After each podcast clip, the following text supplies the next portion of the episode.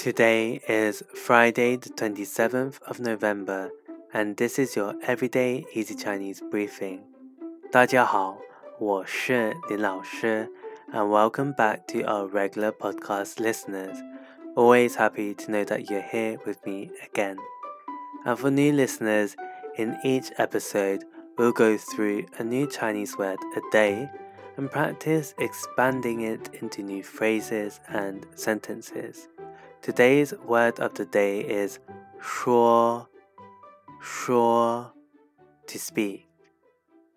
Let's look at words with this character. Firstly, we have 说明,说明. Ming means clear, by the way. 说明 means to explain. An example of how to use this is 你为什么不对他说明呢？你为什么不对他说明呢？Why did you not explain it to him? Next, we have 小说，小说 which literally means little speak. This, in fact, means novel. 你喜欢看小说吗？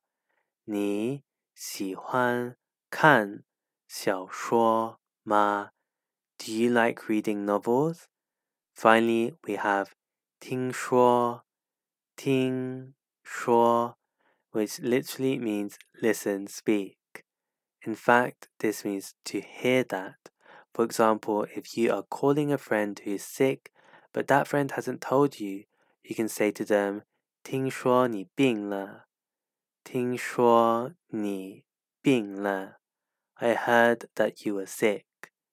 That's it for today, where we learned three words with the character 说 to speak, 说明 to explain, 小说 novel, and 听说 to hear that. To see the words written out, head over to the forum section of our website www.everydayeasychinese.com and also remember to subscribe to our YouTube channel, Everyday Easy Chinese, for free weekly Chinese lessons. See you over there.